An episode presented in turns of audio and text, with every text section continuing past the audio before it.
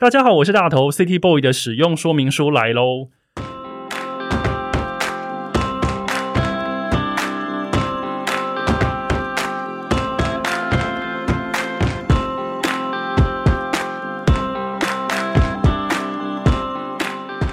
我是大头，欢迎收听 City Boy 的使用说明书。这是一个从 City Boy 角度出发的生活风格节目。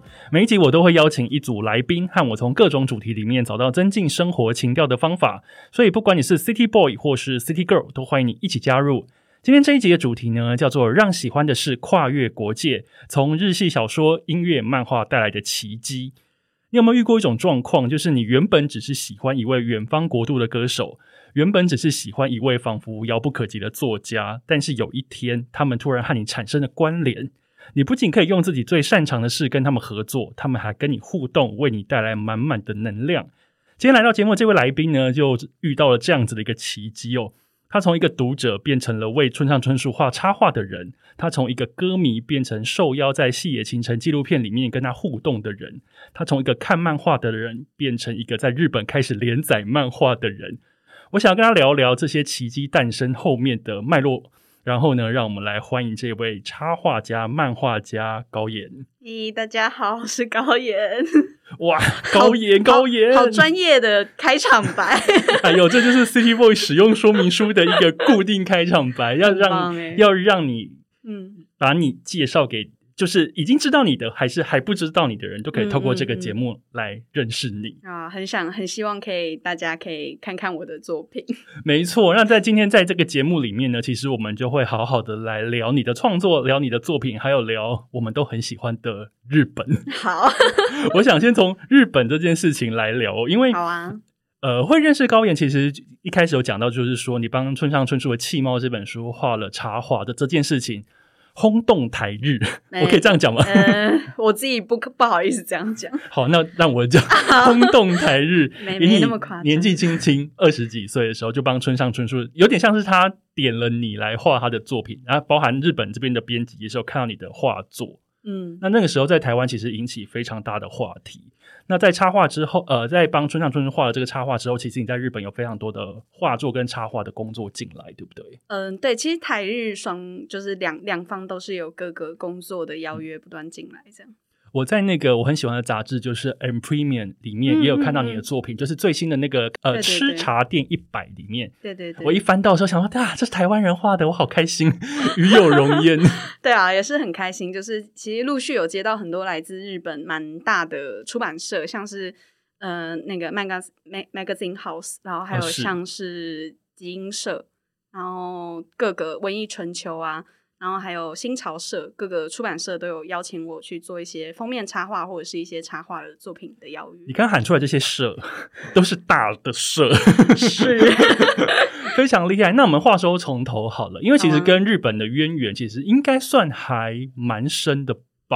嗯，当然就是自己从小就是很受日本文化影响，然后也是从小就看日本动画漫画长大。但我相信不止我啦，就是我身边应该大部分同才，甚至年纪比我再稍长的人，也都是这样子的背景生长长长大的。对啊，那你第一次觉得啊，好喜欢日本的那个契机是从哪里来的？有记得有这样子的一个契机吗？比方说我是日剧。那你呢？OK，我我一定就是看漫画，就是小时候真的很很喜欢看漫画。然后第一次小时候产生那一种，我很想要一笔钱啊，这样讲好像有点奇怪，但就是人生中就会有一种，你说我看那部戏，对，就是非常想要一笔钱的一个冲动，是我想要买一套漫画。什么漫画？其实，其实哦，那个漫画是有一点萌系的漫画，就是有有呃可爱小女孩们的漫画，是叫草莓棉花糖，那是我。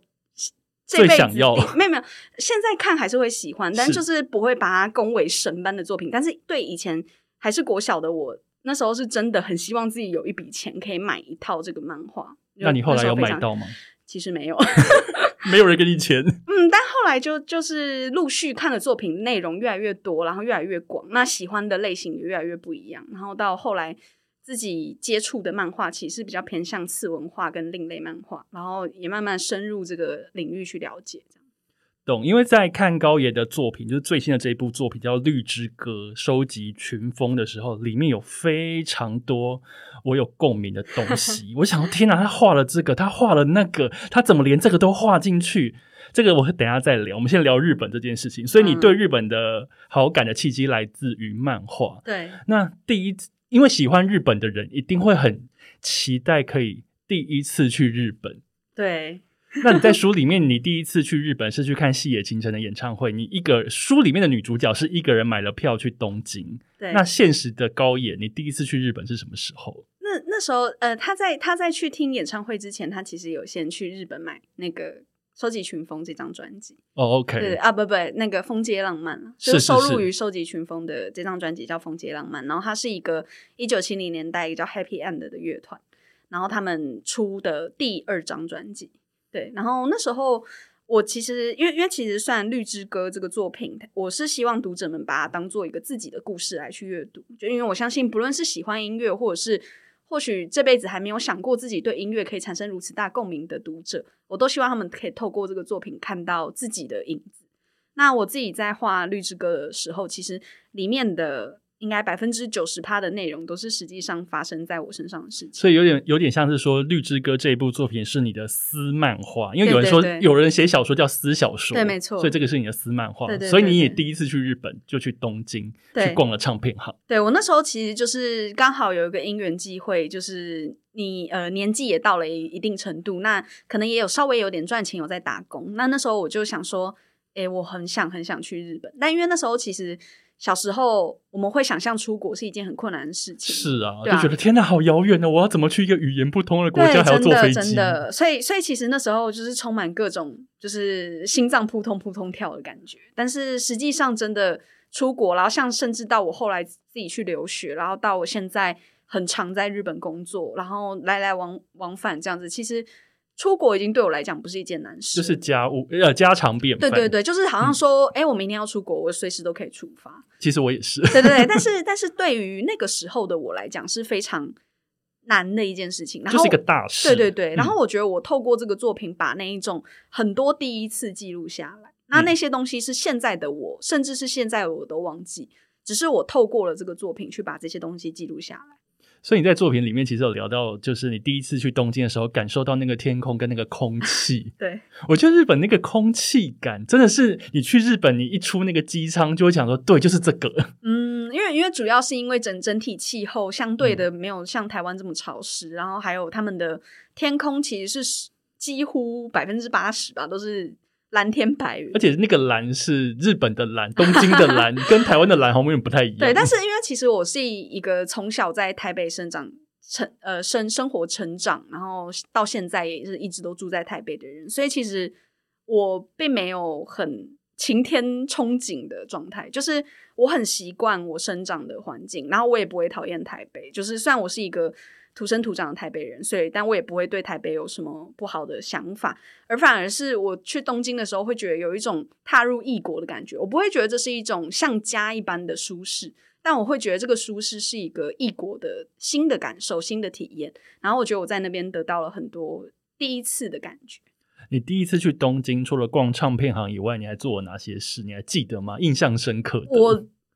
呃，因为因为我在漫画里面画到是他在一个新宿叫 Disc Union 那间我也去过，对，他在那家唱片行里面遇到了谢晴晨的音乐，对，那其实这是实际上真的发生，我真的是在 Disc Union 听到那个 Hosono House 这张专辑。你有没有觉得在那种二手店里面，因为我很常逛的是 Book Off，OK，他们现场在播的那个音乐都播好大声，好好听，对，而且 Book Off 也卖很多二手专辑，对，因为我很常去日本，就是都会跑去 Book Off 买二手。我记得我第一次去日本的时候，我是大学时代跟同学一起去，我们去了金板神。嗯，第一次去日本去金满神，然后我看到二手 CD，我就会跑进去逛，因为很爱买 CD，很棒。所以我第一次去日本，我买了七十张二手 CD，扛在身上扛回台湾。现在其实像我这个年纪，甚至比我年纪再更小的人，他们其实搞不好这辈子都没买过 CD。呃，这边跟大家科普一下，高岩现在是二十五岁，他说的这个年纪是二十五岁。OK，就是大概二十岁出头的人，他们都听串流，没买对对，或 YouTube 没买过 CD 的人很多。嗯，然后其实对我来讲，我会觉得很震惊，因为我可能国小六年级我就买了自己人生第一张 CD，而且是自己存钱买的。是什么？哈兹卡西讲不出来吗？我以前很喜欢五月天，五月天很正常，很合理啊。我我是都是买他们前期，就是可能第一张、第二张，我也是。不要不要我要这样公然公然这样，就是那边有他们的那个时候有他们非常对他们不一样的美好。对，但我但我听过一句很棒的话，就是因为虽然现在五月天的歌曲或许我没有到那么喜欢，但我觉得他们仍然不断的与时俱进，走在呃所谓台湾流行音乐最前端。所以我觉得他们其实是他们的改变是他们厉害的地方。所以虽然那个厉害的地方现在不一定是我们的喜好，但是我还是仍然尊敬他们。他们真的非常的厉害。对对对。五月天有听到吗？对，就是我们爱你哦，不要手比爱心，没有啦。好，那呃，接下来就是你去日本做这些事情。嗯，我第一次去日本买了很多 CD 之后，那你那个时候有想说啊，是不是有哪些景点什么的，你非常想去？你还记得吗？老实说，我那时候就是就是雷口东美古里，就是整个都是在逛唱片行。雷口东美古里这件事情，我也常做，可是我做的地方是涩谷。因为涩谷有 Tower 对对，然后后来他在涩谷比较后面的地方，他开了 HMV 的 Vinyl，就是黑胶店，对，没错。然后那边之前又那个 Recall Fan，嗯，二手唱片行。我有一次跟很喜欢逛这些店的朋友一起去，因为我们两个都很喜欢大爆买，然后有买一些，可是后来因为已经逛。那一整个下午都在不断的翻那个，因为你去二手店就会把那个 CD 这样啪啪啪啪啪这样一直翻。我后来谁跟你讲说，我觉得我今天已经有点太累了。你看，一个爱逛唱片行的人觉得累了的时候，代表他当天真的累了，真的累了。因为后来去那个 Recall 粉，他好像已经收摊了，但 Recall 粉的东西真的太多了。那个黑胶，那种小的七寸的黑胶，是你要拿下来一。拿一叠下来慢慢翻的那种，然后那些五百块、一千块的专辑，你就是要那边翻，有点就是挖宝。对，但你不确定你要买什么，其实那就是，可是逛唱片行就是。你翻到什么？想说，诶，这个我想要，你就会放在手上。其实逛唱片是这样子逛的。而且我觉得逛唱片有一个最有趣的地方，就是因为其实你在逛的当下，你也没有办法立刻拿去试听，或者是你你也不会说什么我在网络上面搜寻这张专辑好不好听，你都是看这个张专辑的封面，对不对？对。所以其实我里面也有也有画到一个部分，是男主角跟女主角讲说，他觉得。就因为女主角问男主角说：“如果我想要去日本买这张专辑，这件事情会不会很蠢？因为这对于现代人来讲，就是阿中啊。对，你要买专辑，你可以上网买啊，你也可以去 YouTube 上面听啊。但是女主角很希望她可以透过最原始的方式去认识这个乐团，认识男主角。所以那时候男主角就跟他讲说，他觉得这是一件很浪漫的事情，而且他觉得现代人已经忘记在唱片行挑选专辑的感觉。而且现在台北你要逛唱片行，我现在顶多真的就是成新一成品，那离我比较近。然后对，然后我还蛮。喜欢小白兔唱片，OK。我之前在那边也会乱挖，就说哎，这个黑胶好像还不错。其实我在里面有偷偷画到小白兔，我我有看到。对对，你这个书里面画到的东西太多了。因为我大学念世新，所以公馆也是我的腹地。呃，我是从小在公馆附近长大。原来，所以。在看你那些街道的时候，觉得天啊，这个真的就是很写实哎！而且，呃，因为这个漫画同时在日本的那个杂志上面连载，漫画刊物上面连载，所以其实日本人也可以透过你的巨细靡遗的描绘，来了解台北市的风景。对，因为其实这个漫画它在现在在它是五月二十五号在台湾、日本同步发行。那其实这本漫画它其实是之前在日本的也叫 Comic Beam 的杂志上面连载了一年。而且那个杂志里面还有国王排名哦，超厉害。那我没有跟他同期连载，但他之前有连载过。那还有像是《艾玛》的作者申勋，然后还有像是呃弯尾莫广，就是画少女春的弯尾莫广，然后还有很多很厉害的漫画家们，也都是在那本杂志上面连载。真的很强大，也没有啦，但是就是自己很幸运有这个机会。然后因为呃《Comic Beam》这个杂志，它算是日本的比较偏向次文次文化的漫画里面。以现在当今的杂志来讲，还有呃相对比较高的商业价值。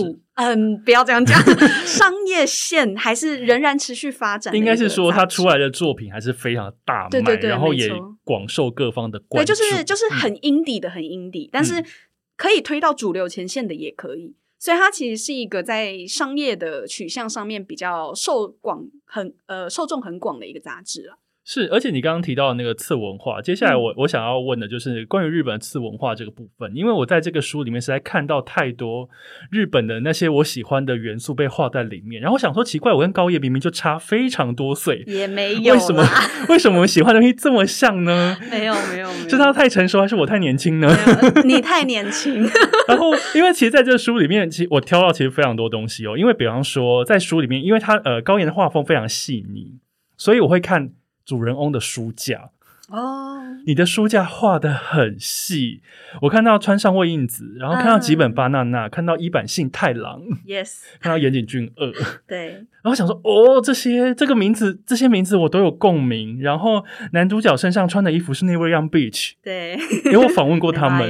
啊，真的，对，而且因为他们。是在台湾，在台湾，他们来台湾开演唱会的时候，我访问过他们。然后他们第一张、第二张我都非常非常喜欢。哦，我也很喜欢，超喜欢那个夏日风情。他们超喜欢《House No 他们超喜欢《细野晴臣》。是，然后我很喜欢的新演员也很喜欢《细野晴臣》。细野晴臣把他当做自己的孙子，没错。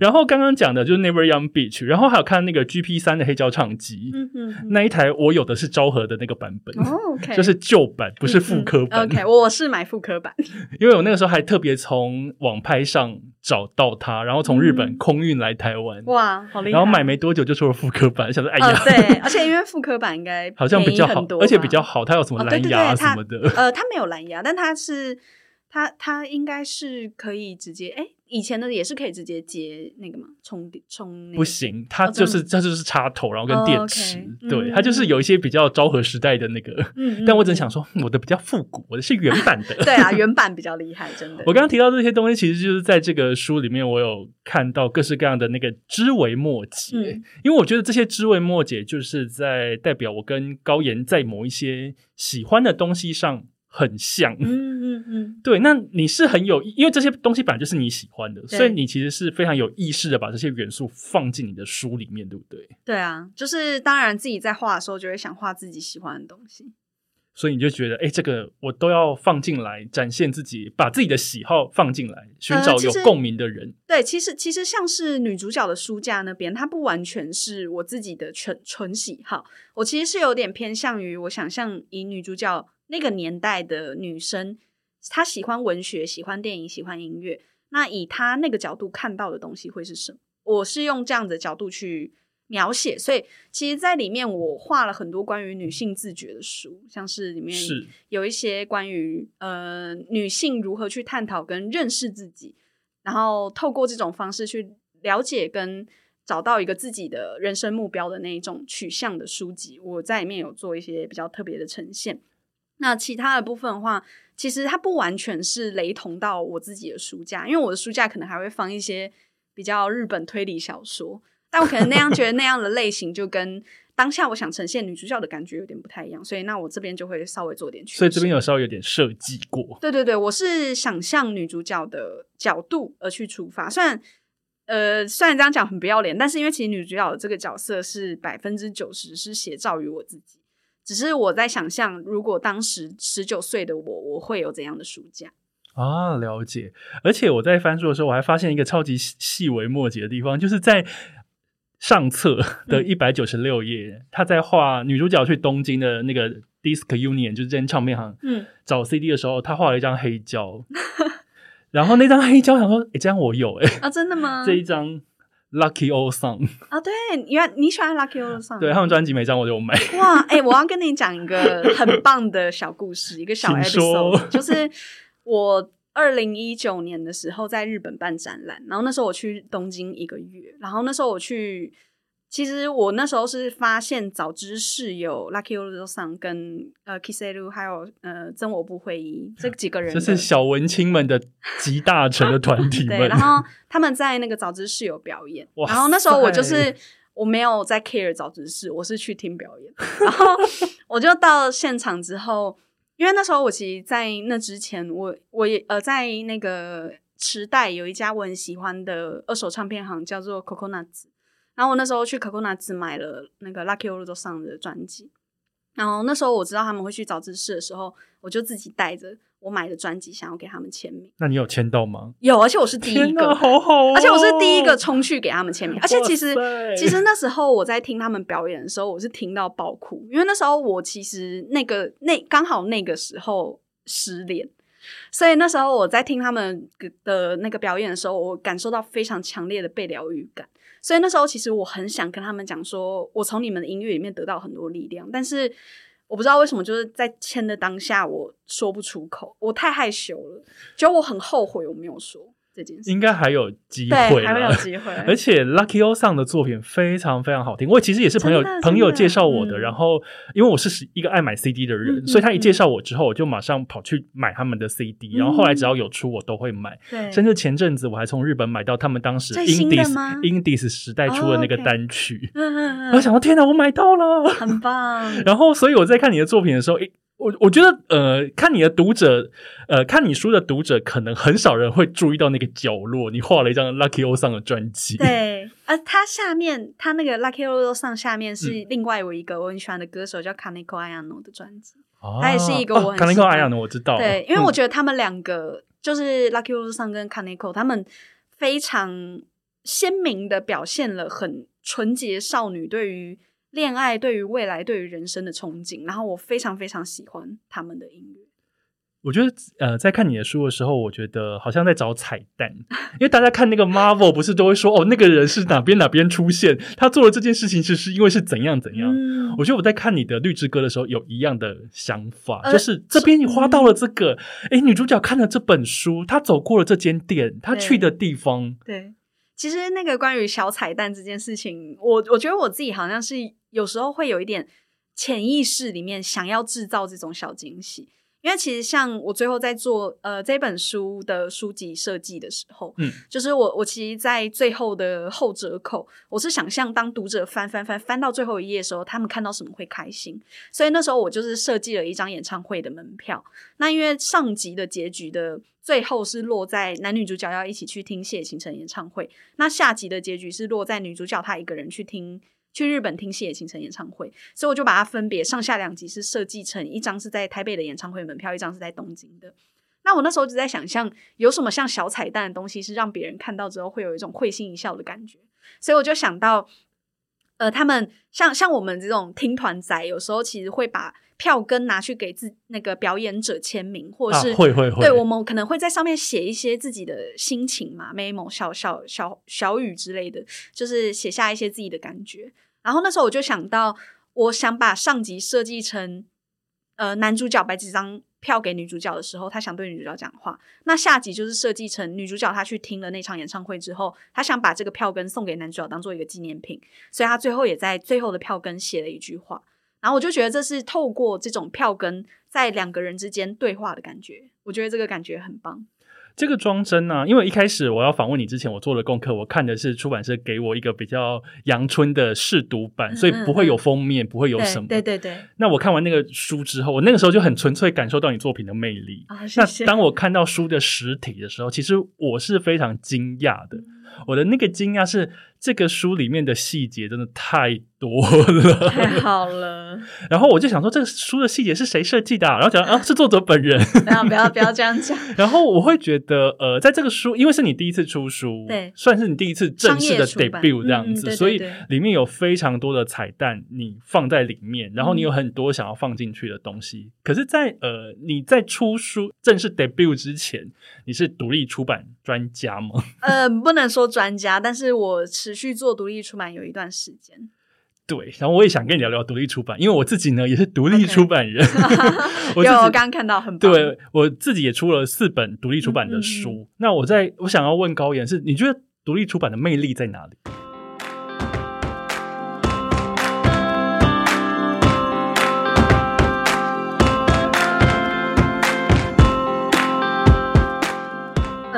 我觉得这样讲会稍微比较。可能会进入比较严肃的阶段，因为我自己觉得独立出版对我而言，后来的性质有点改变了。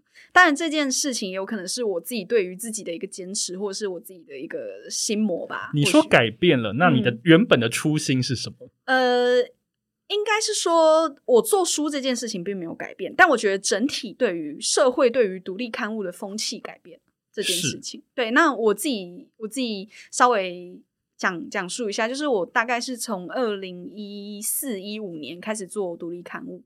那其实那个年代，在在几年前在讲那个年代，差不多吧，七八年。哎，真的耶！这样一想，OK，好。嗯，确实是那个年代。好，那个年代，其实那时候大概是我大学刚升一年级的时候，我的大学第呃第就是高中升大学的那个暑假，我第一次接触到了独立刊物。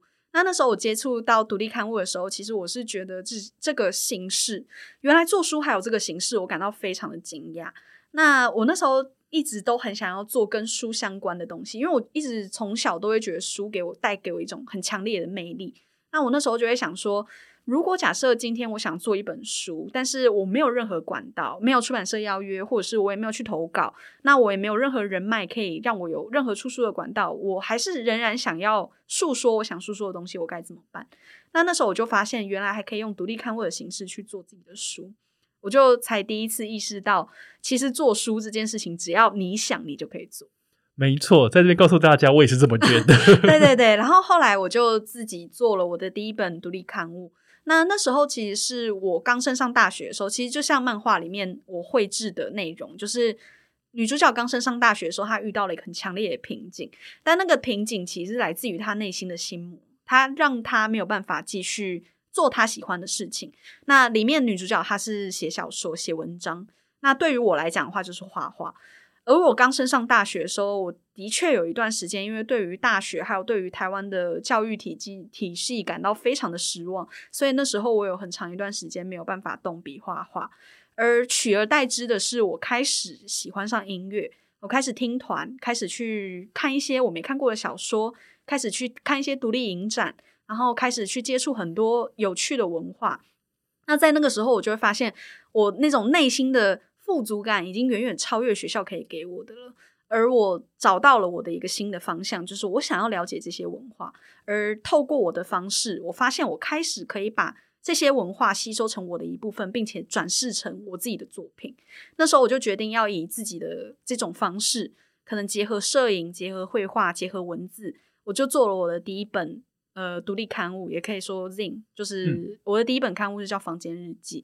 那我那时候就下了下了一个决定，因为那时候我是大一，我就做了一个决定，是我好，我知道我在学校得不到我想要的，但我现在知道我有一个很明确的目标，就是我想要透过得到这些有趣的文化吸收变成我的东西之后，我要每大学每一年都做一本独立刊物，所以那就是比较像是我给我自己的一个小小的目标，就是我至少要有一个产出，让我知道我这一年没有白白费。那我就在大学这四年不断的去做各个类型的尝试，那完成了每一年一本的独立刊物。然后最后一年的时候，我就在一个我我很喜欢的书店叫 Magasic 办了我的第一个人生的第一个个展，在公馆非常厉害的一个书店，我也去那边买过漫画。对，然后呃，顺便一提，就是绿之歌的那个出版纪念展也会办在 Magasic，在接下来五月，诶，五月二十七号开始到六月二十七号。是，嗯，然后那时候我就在那边办了我的第一个人生的第一个个展。那我的第一个个展也是回归初衷，就是我的第四本书就跟我第一本书一样，叫《房间日记》。然后随那之后，我当然陆续后来又出了几本独立刊物，但我已经渐渐感受到做独立刊物的整体社会风气有一点改变了。你觉得改变是改变了什么？我觉得很明确的改变是。呃，大家开始会很重视刊物的外观啊，你就装帧吗？对，但是我觉得刊物本身的灵魂很稀薄。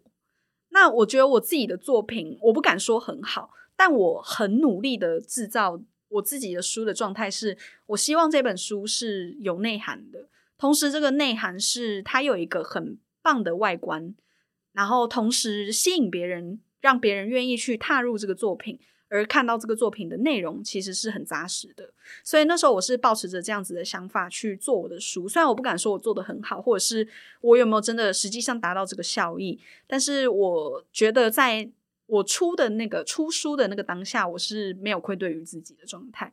所以当我在做这些书的时候，我都是非常快乐。那后来在做刊物之后，我就开始发现身边也有一些呃其他创作者也开始在做刊物，但我看到蛮多的作品，我会觉得有一点把做刊物这件事情用的太轻松的方式嘛。其实我觉得这也是一体两面了。当然如果要推广这个文化，让别人知道可以轻松的做一本书是一件很棒的事情，别人愿意去尝试，我觉得这是一个很好入入坎呃入门的门槛。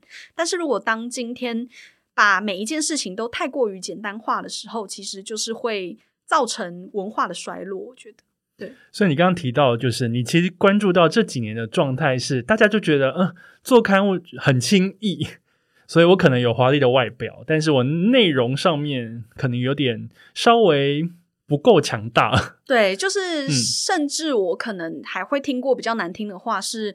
有些人他们可能会想说，我最近想要靠刊物赚一笔钱，那我再做一本新的刊物，我就可以再靠看做刊物做赚一笔钱之类的这种说法也是有的。所以其实我觉得这会让我觉得蛮灰心的。是我希望看到台湾的呃，不论是制作独立刊物，或者是对于出版业的这个不断欣欣向荣的状态，当然越来越好是最好。但是同时我也会感受到，或许大家不是真的这么喜欢书。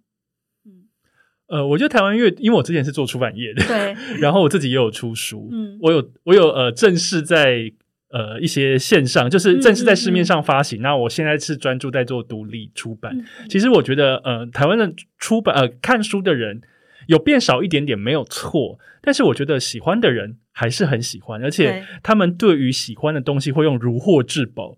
这样子的方式就觉得天啊，这个真是太棒了！大家一定，大家赶快来看。但因为我觉得，当一个出版市场在蓬勃发展的时候，其实会有各式各样面向的作品。嗯，没错。有一些当然就是很商业，就是我就追随着风潮，所以我赶快把它出出来。因为这个话题可能两个月后或是下一季，它就已经不是话题。我要赚，我就要赚这一季。但当然也有一些慢慢磨。它不受时间而改变，它就是慢慢磨，去磨它的内容。然后，比方说，我三年才写完一本，我三年才画完一本，也有那种感觉。但，嗯，我觉得其实喜欢的人还是会非常喜欢。我现在觉得，应该主要是要让那些平常已经对书没有兴趣的人，要怎么样把他们吸引进来？对，没错。其实，其实像像我刚刚虽然说，就是每一个人做书的出发点不同，但我相信，只要有一个东西的诞生，它可以持续发展，都代表有需。有需求就会有供给嘛？没错。那如果假设今天这个市场是有这样子的书籍的存在的必要性，我也不会觉得这样子的书籍存在是一件不好的事情。当然，它会有它的客群。那我同时也会觉得，呃，或许从以前一直触动到我，或者是让我变成现在的我的作品，可能或许是另外一个面向的作品，而我就会比较专注于那样子面向的作品，我去吸收它，了解它，这样。而你的故事其实就是从你的独立出版作品开始延伸到非常不可思议的境界，因为你独立出版的作品就是当时就叫《绿之歌》吗？对我当初是二零一七年的时候，以因为我其实，在二零一七年以前，我做的所有独立刊物都是插画为主。是那虽然我是以插画为主，其实我以前的刊物都会试图在里面增加一点漫画的桥段，但那些漫画他们不一定是一个很具体的故事，他们或许只是。呃，使用了所谓漫画的风格，但是它其实本体还是是插画，只是它是用漫画的风格形式配合一些文字去做呈现。那我那时候并不会觉得这是纯漫画，我会觉得它是一种漫画的衍生。那随着我的作品越做越多，然后到现在到二零一七年那个时候，我有一个很强烈的感觉是有大事要发生了。对，我想画 漫画。就是我想画漫画，这个心情非常的强烈，因为我觉得，呃，可能以前我在画插画的作品的时候，当然我到现在画插画都还是快乐的，毕竟我还是仍然以插画家的身份有在工作。但是我会感受到，当我在用插画说故事的时候，欠缺了一个力道，那个力道是非常直接、非常强烈，可以把我想说的东西传递给读者的一个管道。那那时候我就在想象。什么样的状态是我最觉得最好的说故事方式？我就想到从以前到现在，触动我的东西都是漫画，所以我想要透过漫画的方式去表现我这个叫做《绿之歌》的故事。所以那时候我就把，呃，那时候我其实会想画《绿之歌》，是因为二零一七年的时候，就是我第一次去日本，然后我在日本，呃，为了买那个《凤街浪漫》这张专辑，所以到了日本去。然后买下这张专辑之后，偶然遇到谢晴城的音乐，并且在回国之后，竟然就得知谢晴城要来台湾办演唱会这件事。其实我有去啊，我也有去两场，我都 去。我只我只去一场啊，好可惜。嗯，真的很棒。然后那时候我就决定要把这个故事具象化为漫画。因为我觉得它是一个很非常难得的事情，因为谢晴城他七十岁，他从来没有来过台湾，他就在那个时刻，在我爱上他的瞬间嘛，他就来台湾了，所以我就决定要把这个故事具象化成我的第一本漫画作品，所以那时候我就以我当时的极限画了仅仅三十二页的独立刊物《绿之歌》，结果这本漫画辗转就到了日本。对这本漫画，让松本龙看到。对这本漫画在出版五个月之后，就不知道为什么，就是越过了海洋，然后到了 Happy End，就是谢晴城以前一九七零年代的一个乐团叫 Happy End，然后他到了 Happy End 的鼓手，同时也是呃这本漫画里面很重要的一首歌叫《卡 a z u a z m 就是收集群风这首歌的作词人松本龙先生的手上。我在这边跟大家科普一下 Happy End。Happy End 刚刚讲到是一九七零年代一个非常非常重要的乐团，然后里面的成员包括刚刚我们讲到现在已经国宝级歌手的细野晴臣，然后刚刚提到的鼓手松本龙，他其实是日本非常非常有名的一个作词家。他写过的歌要用 I V O 这样去排，像字典一样。那他很有名的作品是他帮 K K Kids 写过非常多的歌，包含了他们出道单曲《玻璃少年》。那他们也他也写过非常非常多松田圣子的金曲。他到现在就一直不断的还有作品在产出，然后常常都会有那种致敬专辑。比方说今年，哎，今年是去年，他就有一张五十周年的致敬专辑。然后想说，天啊，这个人怎么这么厉害？那另外 Happy End 这个团里面还有一个。我超级喜欢的叫做大龙泳衣，大龙泳衣呢就是 City Pop 的教主，没错。大龙泳衣的那个第一张那个样专辑不是第一张，他的专辑那个 A Long Vacation 是我非常非常爱的专辑，常常我在我的家都会播。比方说你是天然色啊，Koi Sulu Kalen 啊这些歌都会在我家里狂播，因为我太喜欢大龙泳衣了，真的。然后这个团里面还有一个铃木茂，他们四个人组成这个 Happy End。已经是一个大家拆开来都是很厉害的传奇，传奇。然后，呃，高岩的这一本《绿之歌》这个独立出版的《Zing》就这样辗转到了松本龙的手上。对，呃，那时候其实应该是松本龙的朋友在书店里面碰巧看到这本书，但是说实在，那个几率之小，因为我那本书其实那时候是中文版。它还没有被翻译成日文。其实我以前只要有余裕，我会试着去把我的书可能请别人帮我翻译成英文，或者是请别人帮我翻译成日文，然后同时在呃一书多国贩售这样，但都是一些独立书店。你真的很 international。对对对，就是尽可能的想要让更多人看到自己的书，然后很努力去做一些推广这样。对，然后那时候是。呃，在那那一年刚好有一个活动是在台湾举办，但它的主办单位是日本那边，然后也有邀请一些日本的呃书店啊作者啊也来摆摊。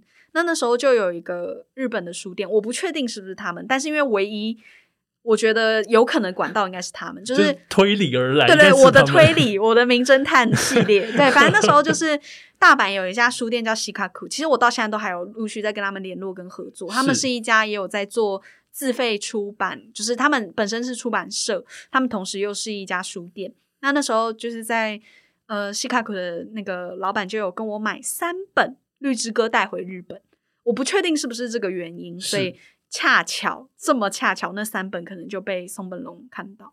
天呐，我因为我这个今天的节目标题叫做《日系小说、音乐、漫画带来的奇迹》，奇迹就是在这里。真，但但但，我觉得更可怕的是，这个奇迹还只是个开端。对，因为后来就是松本龙看到了，然后呢，你就认识了细野晴臣，他找你去拍他的纪录片。因为那时候是那个松本龙，他跟细野晴臣当然就是感情很好嘛，毕竟他们以前也是团员，而且到现在都还是有持续在合合作跟联络。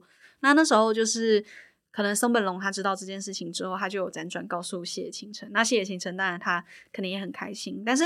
我觉得最厉害的其实事情，这件事情，我觉得最令我感动的是，我觉得从以前到现在，因为毕竟大家可以想象，呃，谢晴城、松本龙或者是这一些歌手，大龙泳衣啊，他们其实也都是在日本的乐团乐坛里面是非常就是有地位的吗？就是一个天上班的人物，对对对，他们是一个非常标志性的 存在。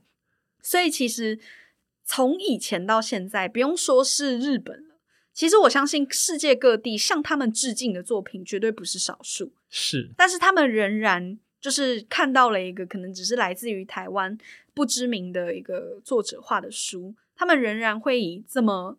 感动的心情嘛，就是去重重视这份作品，并且还愿意就是邀请我与他们见面，什么这些是我很难想象的，因为他们如今都已经走到这这个境界，他们仍然还是非常的，就是珍惜跟感受，就是那个感触非常的敏敏锐嘛，就是可以去感受到各个向他们致敬或者是。对他们的音乐产生共鸣而衍生出来的作品，我觉得这是很厉害的一件事。我觉得有点像是创作者，其实不管年纪的隔阂、跟语言的隔阂、跟国界，创作者的惺惺相惜，其实是可以跨越这些东西，然后互相拥抱彼此，然后知道那个频率其实是在对的一件事情上面。对，其实那时候我自己就是实际上真的被邀约的时候，我也是觉得有一种真的是在做梦的感觉。就是疯掉了。对，因为其实说实在，就是或许有些人可能在做某些事情的时候，他们可能会妄想，就是做一些白日梦。我相信大家应该也曾经做过白日梦嘛。那可能我以前也会，也是会这样做白日梦的人。但老实说，我真的在画《绿之歌》的时候，就是在画，不论是独立刊物版本，或者是我现在画的版本，我其实从来都没有想过，我真的会遇见他们。因为他们对我来讲真的太遥远，那就是一个很远方的人，真的不可能，怎么可能？对我顶多或许好，我我可能会有几个我很崇拜的漫画家，我可能会想说，哦，如果有有一天可以，实际上可能我我想象的不是说什么让他们看我作品，我可能是想说，如果我可以去参加他们的签名会就好，就是我只要在远方看着他们就好，就是很粉丝可以想到的。对对对，但是我就是从来没有想象过，就是这件事情真的会发生在我身上，而且不是一个。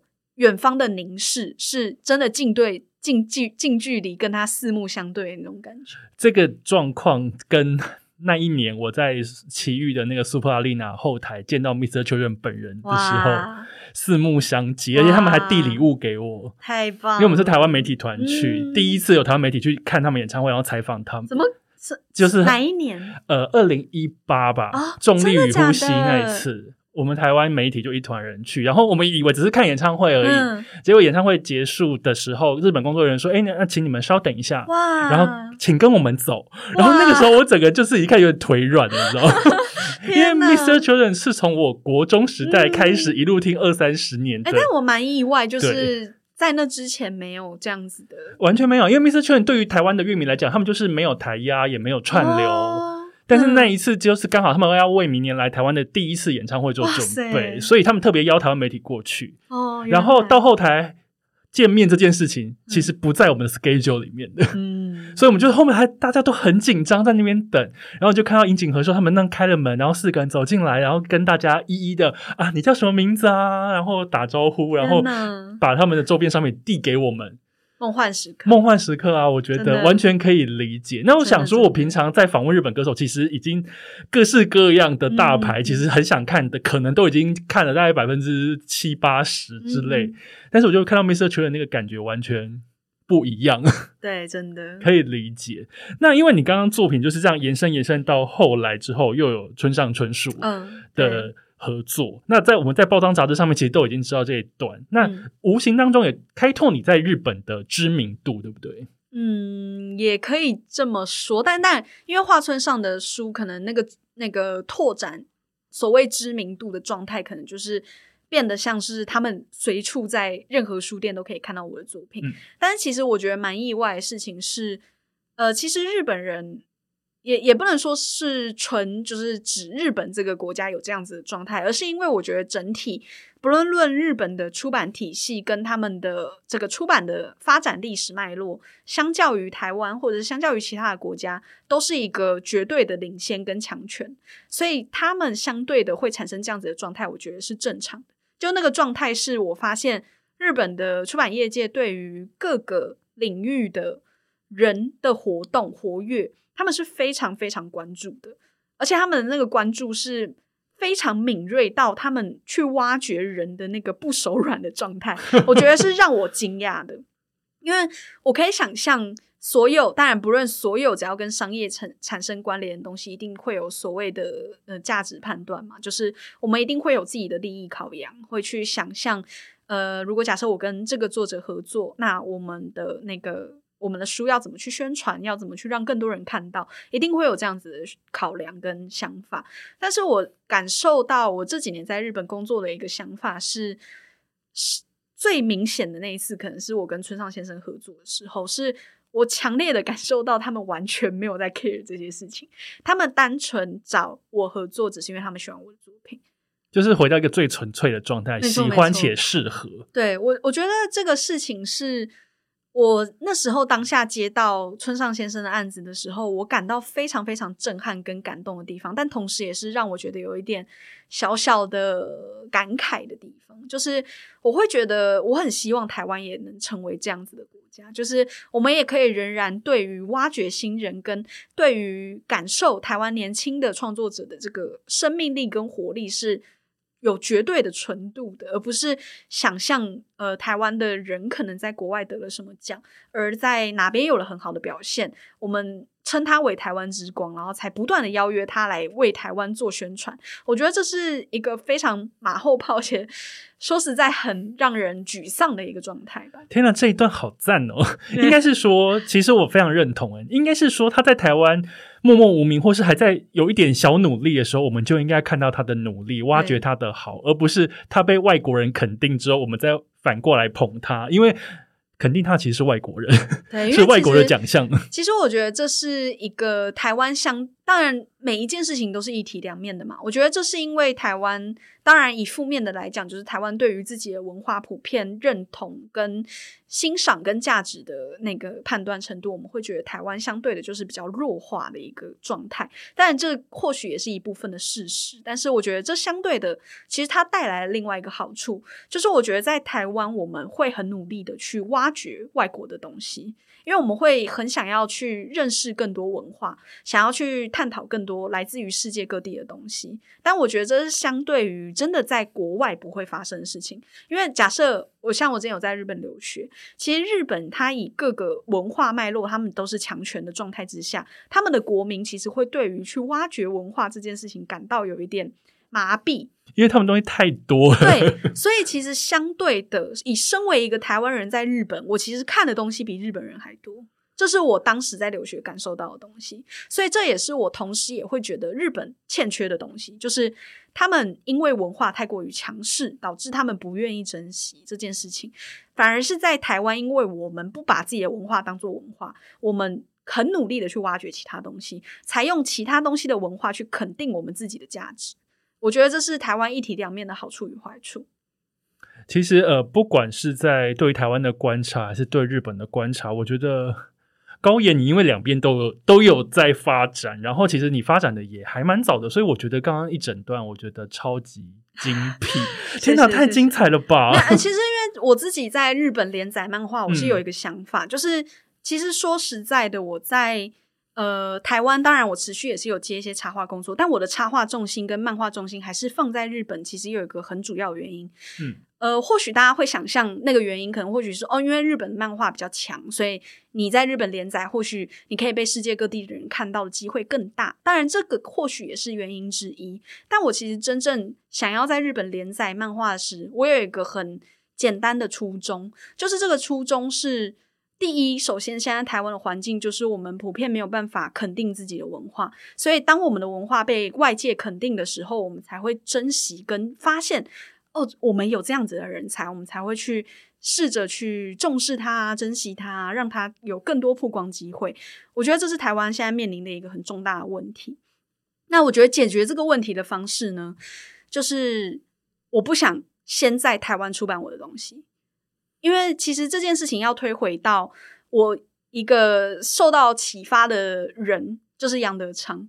因为杨德昌的《一一期》在二零二零呃二两千年在上映的时候，它其实没有在台湾上映，它是两千年在坎城影展上映，然后接着隔年次年也在世界各地上映，日本也上映，像那各世界各地也上映，但是它就是没有在台湾上映。他当时有一个想法，就是因为他觉得当时那个年代的台湾电影风气都是所谓的贺岁片。他不希望自己的作品在台湾被糟蹋。当然，他会说出这样子的想法跟这样子主张，绝对不是因为他不喜欢台湾。你看他的作品就知道，他非常喜欢台湾，他把台湾很真实的土地的情怀拍出来。但是他为什么会做这个决定？我觉得正是因为他喜欢这个岛屿，他也同时非常喜欢自己的作品，所以他才会做这样子的决定。那这个决定，他其实是我觉得相对他是付出很大的。很大的勇气，他才做这样决定。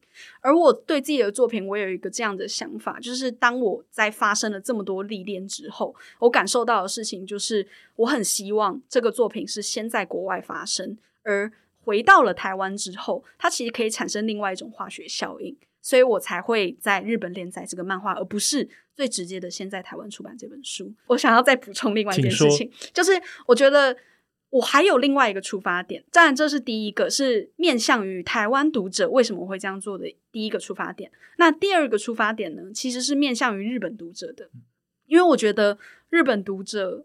我虽然这样讲，好像或许有一副自己好像很自大，或者是你以为你是谁那种感觉。当然我知道，呃，这个这接下来的话可能会稍微有一点点尖锐，但我觉得以我自己当时留学的经验啊，还有自己我观察到身边很多同才的经验，我可以感受到的事情是，因为就像我刚刚所说的，日本他们是一个文化强权，所以当他们今天是文化强权的时候，他们其实反而不会去挖掘跟。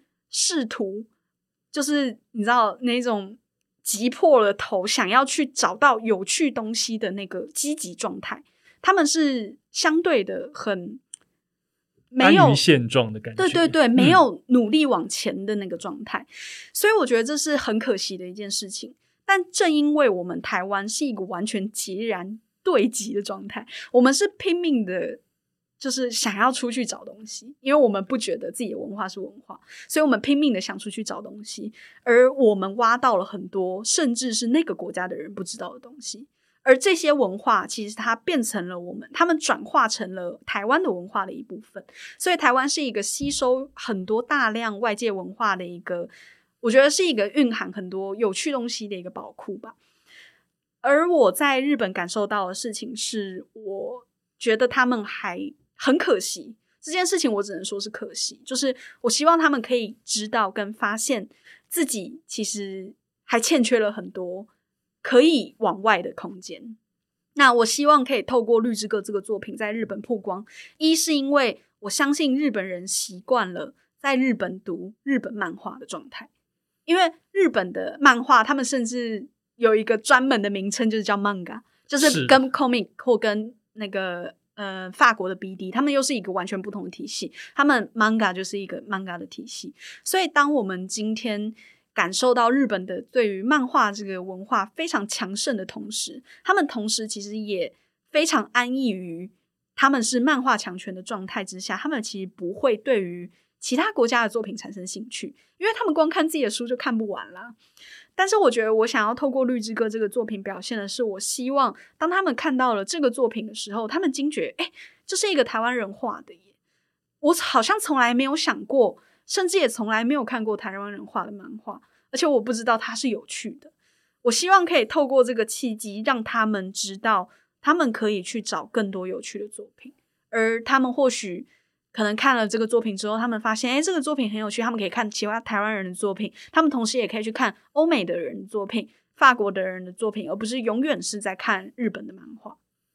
而且刚刚高原讲的这一段，其实我觉得非常非常精辟，因为我们在台湾，我们在挖掘日本或韩国的一些次文化东西的时候，台湾人实在超强的。对，你会去听一大堆团，然后看一大堆剧，然后找一大堆电影，然后会去研究他们的广告。看他们的那个，比方说独立刊物或是作品等等，我们会去找一大堆这种有的没有的，然后大家都会觉得像挖宝一样的把它挖来，然后赶快把它剖出来跟大家分享。你看我挖到这个东西超棒，是不是没有人知道？可是它真的很棒。对，可是日本人的确，日本。可能的确是他们真的真的东西太多了，对，他们对于外面就想说没有关系哦，的确是自己的东西都已经看不完了。对啊，真的，但而且我觉得相对的语言不通这件事情，就是当台湾的这一群或许也可以说是 indie 少数的人，他们可能对于某个文化非常执执执着跟着迷的时候，他们甚至会为了那个文化去做很多。那个国家的人无法想象的事情，像是或许我因为很喜欢看次文化漫画，因为那些漫画从来都不可能会正式被翻译，所以我就去学，我就去学日文。对，而这件事情或许说出来被日本人听到，他们会觉得很惊讶。哇，你居然为了这么就是或许对他们来讲很小的一件事情去做这么。大的尝试，你就想说，要不然怎么办？对，我就是看不懂。我想知 道，所以我就会去做这件事情。但我觉得这可能是相对于，像是如果假设欧美强权，他们可能对于自己使用惯用母语是英语的状态，他们就会觉得这是一个世界共通的语言。他们可能不会对于那一种我为了想要认识某一个文化，我拼命去想学某一个语言的那一种状态。而我觉得这个状态是相对的，在台湾或者是在这些可能文化正在发展当中的国家，非常的明确的一个状态。的确，哇！今天我们从前面一路聊到这里，我觉得后面这段也也也太好听了吧！我把它剪成有声书，笑死。那我们第一单元先到这边，因为我们高岩今天来，还有个第二单元，他应该没有在别的媒体上聊过这个。我们休息一下，马上回来。谢谢。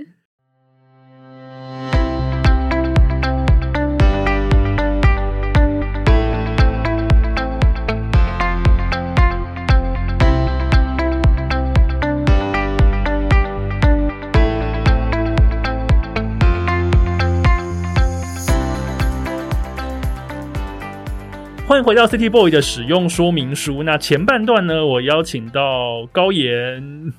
来跟大家讲那个，来跟大家聊喜欢的事情，跨越国界，以及他对台湾、日本一些文化的观察。那接下来第二单元，这是我本人私心想要知道的，因为高岩其实在冲绳留学过，留学多久？对，我其实只有待一年而已。可是，一年也好棒，因为好喜欢冲绳。真的吗？所以这个单元呢，为高岩量身打造，叫做在地人的那霸二十四小时指南。好，应该还没有媒体跟你聊过那霸吧？真的没有。但 City Boy 的使用说明书要聊，因为我很喜欢那霸。你觉得冲绳是什么样子一个地方？我觉得就是台湾妇科。天哪，好有道理哦！但但我觉得当然是不同的地方还是有不同地方的风情啦。但是冲绳因为真的相对以地理位置来讲，离台湾非常近，那气候。说实在的，冲绳的气候跟台湾是很接近的，而而相对也是会有大雨啊、台风。对对，跟日本本岛反而是比较远。是，所以可能对于日本本岛的人会觉得冲绳是一个度假的后花园。但是对于台湾人来讲，就是一个另外一个台湾，另外一个垦丁，对对对，那种感觉。对，那你去那边一年，你闲暇时光其实都在做些什么啊？我好，我好好奇，因为我真的很喜欢冲绳。我之前常常就是礼拜一刷了一张机票，礼拜四我就背了一个背包，一个人跑去冲绳。玩四天这种，好厉害！一个人的旅人这样子，所以，然后我其实因为我没有开车，所以我我都在那霸晃来晃去，晃来晃去，我就觉得光是这样我就已经觉得非常满足了。那可是你实际住在冲绳生活，你闲暇时间在，因为你学校在那霸吧？对，在冲绳县立艺术大学，它其实在首里城镇下方啊。那你闲暇时间，你的休闲活动？我想一下，因为因为其实我那时候真的就是一个学生，就是我是在日本的冲绳县立艺术大学做那个交换学生的留学，所以其实说实在，其实我那时候去的时候我是大四左右，但是嗯，你知道在台湾大四的学生可能一个礼拜只要去学校一天，就是学分很少，然后都在打工或玩，对，真的。然后，但是我那时候去冲绳的时候，我是读大一。就是跟大一学生，你以大四的身份去读大一，所以很矜持。对，就是一个老妹状态。对，但是那时候我在那边的时候，我感受到就是我周一到周五都要上课这件事情，让我非常痛苦。就是课很满，因为是大一嘛。没错，然后所以所以其实平常上课晚的时间，就是呃，他们的上课也不是因为我是艺术大学嘛，那我在台湾其实也读艺术大学。然后我在艺术大学，就是在日本那边的艺术大学，他们的上课方式跟台湾比较不一样。呃，相对的，因为我在台湾是读设计系，但是我其实交换的时候我是读美术系。那美术系的话，他们是分上午跟下午，上午基本上是授课，但下午的话就会是比较像是在工作室画室自己制作。而下午的课其实你不用一定要待着。但有时候老师会来突袭检查，所以我我基本上不会翘课，所以你很乖。对我相对的，我在台湾非常不乖，我在台湾就是翘到翘好翘满，但是在在那边就会想说，都都来留学了，就一定要好好的，而且因为我留学花的所有钱都是自己的钱，天哪，这样子要锱铢计较哎。对，真的，所以我那时候真的非常认真的在学习这件事情。所以反而没有什么闲暇时光在干嘛？闲暇的话，真的就是六日，但是有时候六日可能会准备一些上课的一些内容，因为毕竟我的母语还是不是日文嘛。虽然虽然我在日本那边是跟日本人一起授课，那授课基本上也是没问题。然后只是因为美术系，我们还是会有一个，就是我们美术系大概每每一个月会办两次，就是那种研讨会。那个日本那边是叫 discussion，就是我们会有一个呃，算是分享自己作品的研讨会。那在那个研讨会的时候，我们要讲解自己的作品，然后同时也要对于他人的作品做一些点评跟一些 feedback。要用大量的日文，没错。所以我每一次在准备那些的时候，都会花相对比较多时间，因为毕竟我又不是日本人，所以。同时，甚至或许你说，如果今天是一个日本人，他要讲述自己为什么会画这张画，或许他都会犹豫呃呃这样子犹豫。更何况你是个台湾人。对对对，但因为呃，可能刚刚大家听我这样讲，也会知道我是一个相对比较擅长使用语言的人，所以其实我在中文上面的陈述跟表现自己的想法是 OK 的。但是如果今天转换一个母语的时候，我会对于我没有办法流畅的说日文这件事情感到那个。灰心沮丧的程度非常高，是，所以你就是闲暇时间其实是在准备课业。对，我会很努力的练习日文。那比方说，像在冲绳，你原本就是喜欢音乐、喜欢漫画这些人，所以你还是有办法去找到这些。老实说，我假日就是除了做这些事情以外，就是会去 book off，又是一个 book off 的超到处逛，而且因为冲绳有那个嘛，就是那单轨电车是叫 monorail，然后我们会。我会坐那个单轨电车，我记得有几站有 book off，就是好像有两站、三站有。然后我就会坐那个单轨列车，先去这一站，再去下一站，反正就是都是 book off。因为那边可以找到最便宜的漫画，跟找到二手 CD 等等。对对对。我去冲绳的时候，哎，奇怪，我去冲绳好像没有逛到 book off，但是我每次都会去 Tower Rake 逛很久。虽然说它小小一间，嗯。可是你就是会忍不住，因为桃园那边其实里面会有一整柜那个冲绳音乐，我因为我很喜欢冲绳音乐，对，就觉得说天哪，这个好棒哦，然后就会在这边沉溺在那个冲绳的气氛当中。对，而且我觉得这很有趣的地方，是因为像这种冲绳当地的。唱片行或书店，我们就可以看到很多关于可能冲绳琉球文化，或者是冲绳相关的民民民古调音乐，或者是来自冲绳的歌手们，对对对，没错没错。所以其实这些反而是在日本本岛看不到的东西。对，所以会有会有那种很岛民的气氛。对，因为冲绳来讲，岛什么岛什么岛豆腐嗯，岛豆腐，还有那个岛岛拖鞋之类的 这种黄色的岛拖鞋等等。所以我一直非常喜欢去冲绳。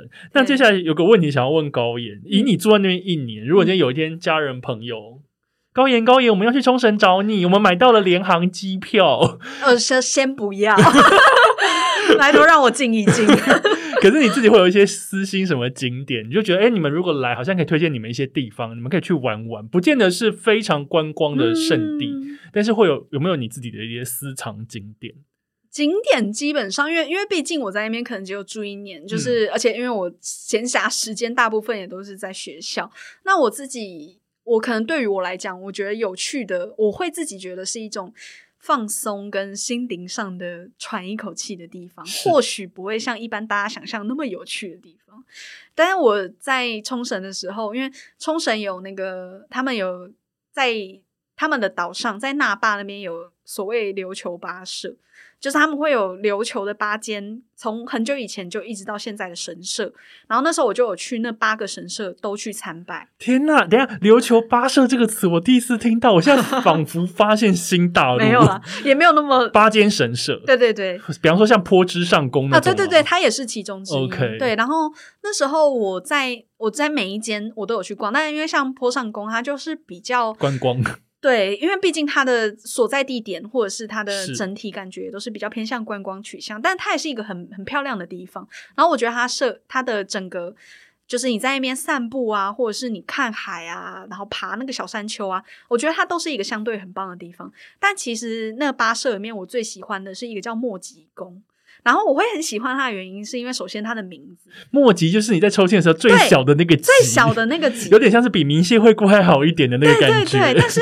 我会觉得莫吉是一个人生最该追寻的东西，所以不追求大吉，对，只要有莫吉就够了。我觉得人生就是这种，就是生活之中的可能微小的小确幸，就是我们不断生活跟前进的力量。如果你每天都是大吉的话，那很累吧？那真的是疯掉。对啊，所以我觉得，我觉得。最棒的状态就是莫吉，然后那时候我在我首先就是莫吉宫这个名字就已经很打中我的味蕾了，对对对。然后我那时候真的实际上去的时候，就是哦莫吉宫它前面有一个呃冲绳最有名的料理就是 Okinawa soba，我超级喜欢它，对对冲绳拉面，对对对，然后。那个 Okinawa Soba，他那边前面有一家卖这个的店，然后那家店也很有名。但是我觉得大部分会去那家店的人是冲着那家店去，他们不是为了去里面的神社，所以他们可能根本也不知道。对对对，他们可能吃完饭就就走了。但是我那时候其实是为了去墨吉宫，然后发现那边有一家餐厅，所以顺便吃面。对对对，然后那一家餐厅是它里面就是那种古民家，就是它的建筑非常古色古香，外面可能有风师爷。对对，然后有那种那个那那叫 engawa，就是它会有，对对元廊，嗯。然后你可以在那个元廊那边一边看着外面的风景，一边吃 Okinawa soba，就是很漂亮的一个地方。然后里面再深深入进去，它会稍微爬一段小山，然后那个小山里面就是有那个他们的莫吉宫的正殿。但它虽然说是正殿，它其实也是小小的吗？对，因为 其实你也没办法进去走，你就是在远远的看它这样子，然后就是一个小小的一个神社这样，然后就很漂亮。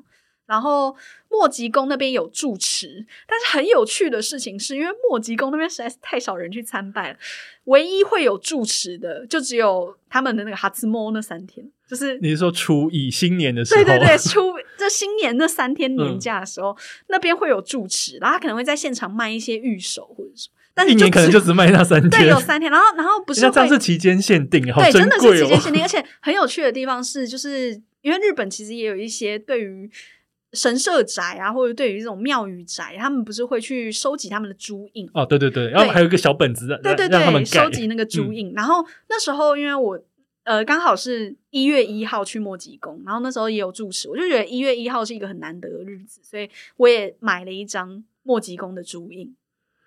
我觉得好赞，因为其实我去冲绳跨年过，而且我是十二月三十一号去，我一月一号就回来了，我去两天一夜 就去跨年了吗？对，然后我哈兹莫 day 是去坡上宫哦，但我现在听到了莫吉宫这件事情，我好有兴趣。没有 莫吉宫没有在没有在那个 omade 都，他们没有那那种活动，所以如果你要去出纸的话，还是去坡上宫。但是你可以去走走，隔天早上去莫吉宫，可能爬个山呐，然后就去。买个玉手啊！而且我要吃面，我好喜欢吃 Okinawa soba。对，Okinawa soba 很好吃。你看这种东西，一定要问有住在冲绳过的人，我才知道哦。所以今天找来高岩，我觉得我得到了一些旅游情报，我很开心。哦，然后我还想要推荐一家，我真的是在冲绳，我觉得吃到最好吃的料理。就是像您刚刚有说到那个岛豆腐嘛，就是冲绳非常有名的，就是他们的豆腐，因为他们的豆腐跟本岛豆腐不一样，他们的做法是冲绳他们在地的一个做法。然后，呃，在我的学校，就是在冲绳县立艺术大学，它其实首里城附近，对，首里城正下方，我是每天上学看着首里城的，然后它烧掉了，对，很心痛。对，然后呃，在我们学校的出来之后的那一条路，它有一家店。好像它就叫豆吧，它的名字就是豆。嗯嗯，然后然后那一家它是专卖豆腐的店，然后它里面的料理是它有一点点像是那种韩国的豆腐堡哦，就是豆腐锅，对对对，豆腐锅，但是它是做一些比较可能在地化的特色料理，就是它可能会有很多那种小小碗啊，然后放一些日本的酱菜啊或者是什么的，然后就是配白饭，然后配那个豆腐，然后你就可以淋在饭上吃。然后那时候我那时候去吃的时候，我真的觉得那是他他的那种做法会让你想到一种家的感觉。但其实在家从来没吃过豆腐煲，只是你在吃的那个时候，你会觉得有一种。这就是家庭料理的感觉，然后我觉得那个感觉非常的温馨，所以有抚慰了异乡游子的心。没错，虽然在家也没有吃过豆腐包，但是真的有家的感觉，真的好神奇哦。对啊，然后我我真的非常喜欢那家店，然后但因为因为就是你知道疫情期间可能游客减少，而且毕竟冲绳又是一个观光产业很蓬勃的地方嘛，所以我那时候就一直很在关心它。那它现在还在吗？还在。那大家现在有机会，对，真的之后今年应该就有机会，真的很好吃，非常好吃。因为冲绳其实我自己好像去过两三次，然后其实我一直非常喜欢那个地方，然后整个岛屿的气氛很赞，所以我一发现你在冲绳留学过的时候，就想说。嘿嘿，那我就是要问你这个问题。今天非常谢谢高岩来到 City Boy 的使用说明书，今天资讯量满满，大家可能可以反复重听。真的，当然刷三刷。对，没错。那当然，高岩的正式出道作品《绿之歌》。也已经在台湾跟在日本上市，而且还在预购期间就已经二刷了，真的很强大哎！谢谢大家。这本书真的，你可以在里面找到非常多的彩蛋，当然你也可以在他的故事里面找到你那种非常怀念的感觉。啊，我想要稍微小补充一下，就是其实我的下一部作品是想要画跟重生有关。哇塞，这是出出公开吗？呃，也也稍微跟别人小透露，但但就是因为因为我之前在冲绳留学的时候，的确发生了一些我觉得蛮有趣的事情，而且可能这个接下来的主题会是相对比较偏向于性别光谱，跟偏向于对于土地认同跟国家之间的关系。预计什么时候会出现？虽然说在出这本就在为下一本，久真的，但因为因为。这过程还是会继续在连载或者是什么，所以其实制作期还是要有一段时间。前面可能大家如果看过《绿之歌》的话，就会知道其实我画画是。对，非常往死里画的那一种，所以往死里画这四个字，我觉得完全的没错。对，但因为我我是一个很不愿意饶过自己的人吧，所以我觉得我一直以来不断的受到这一些恩惠，就是来自于各方的对于我的嗯帮助或者是拉拔，我觉得都是一个让我绝对不可以背弃自己梦想跟初衷的一个状态，所以我就会想要把完完整最好的自己。让读者看见这样，所以我的每个作品真的都是往死里画。对，所以那下一个作品的话，虽然是想要画以重生为主的故事，但是实际上要多久才可以跟大家见面？我觉得这是可能还需要在一段时间的历练。没关系，我们高岩社群先追起来，FB 或 IG，然后呢，先把这本书看熟看透之后，下一本书应该就在不远处。非常谢谢高岩今天来到 City Boy 使用说明书。当然，如果你喜欢我的节目，敬请留言、按赞、分享五颗星。如果你想要抖内我的话，抖内的连接呢也在我的资讯栏里面。谢谢大家，谢谢高岩，我们下次见。啊，谢谢，拜拜，拜拜。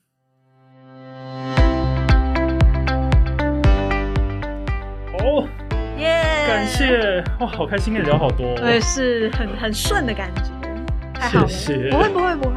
那可以请你帮我签啊？当然当然。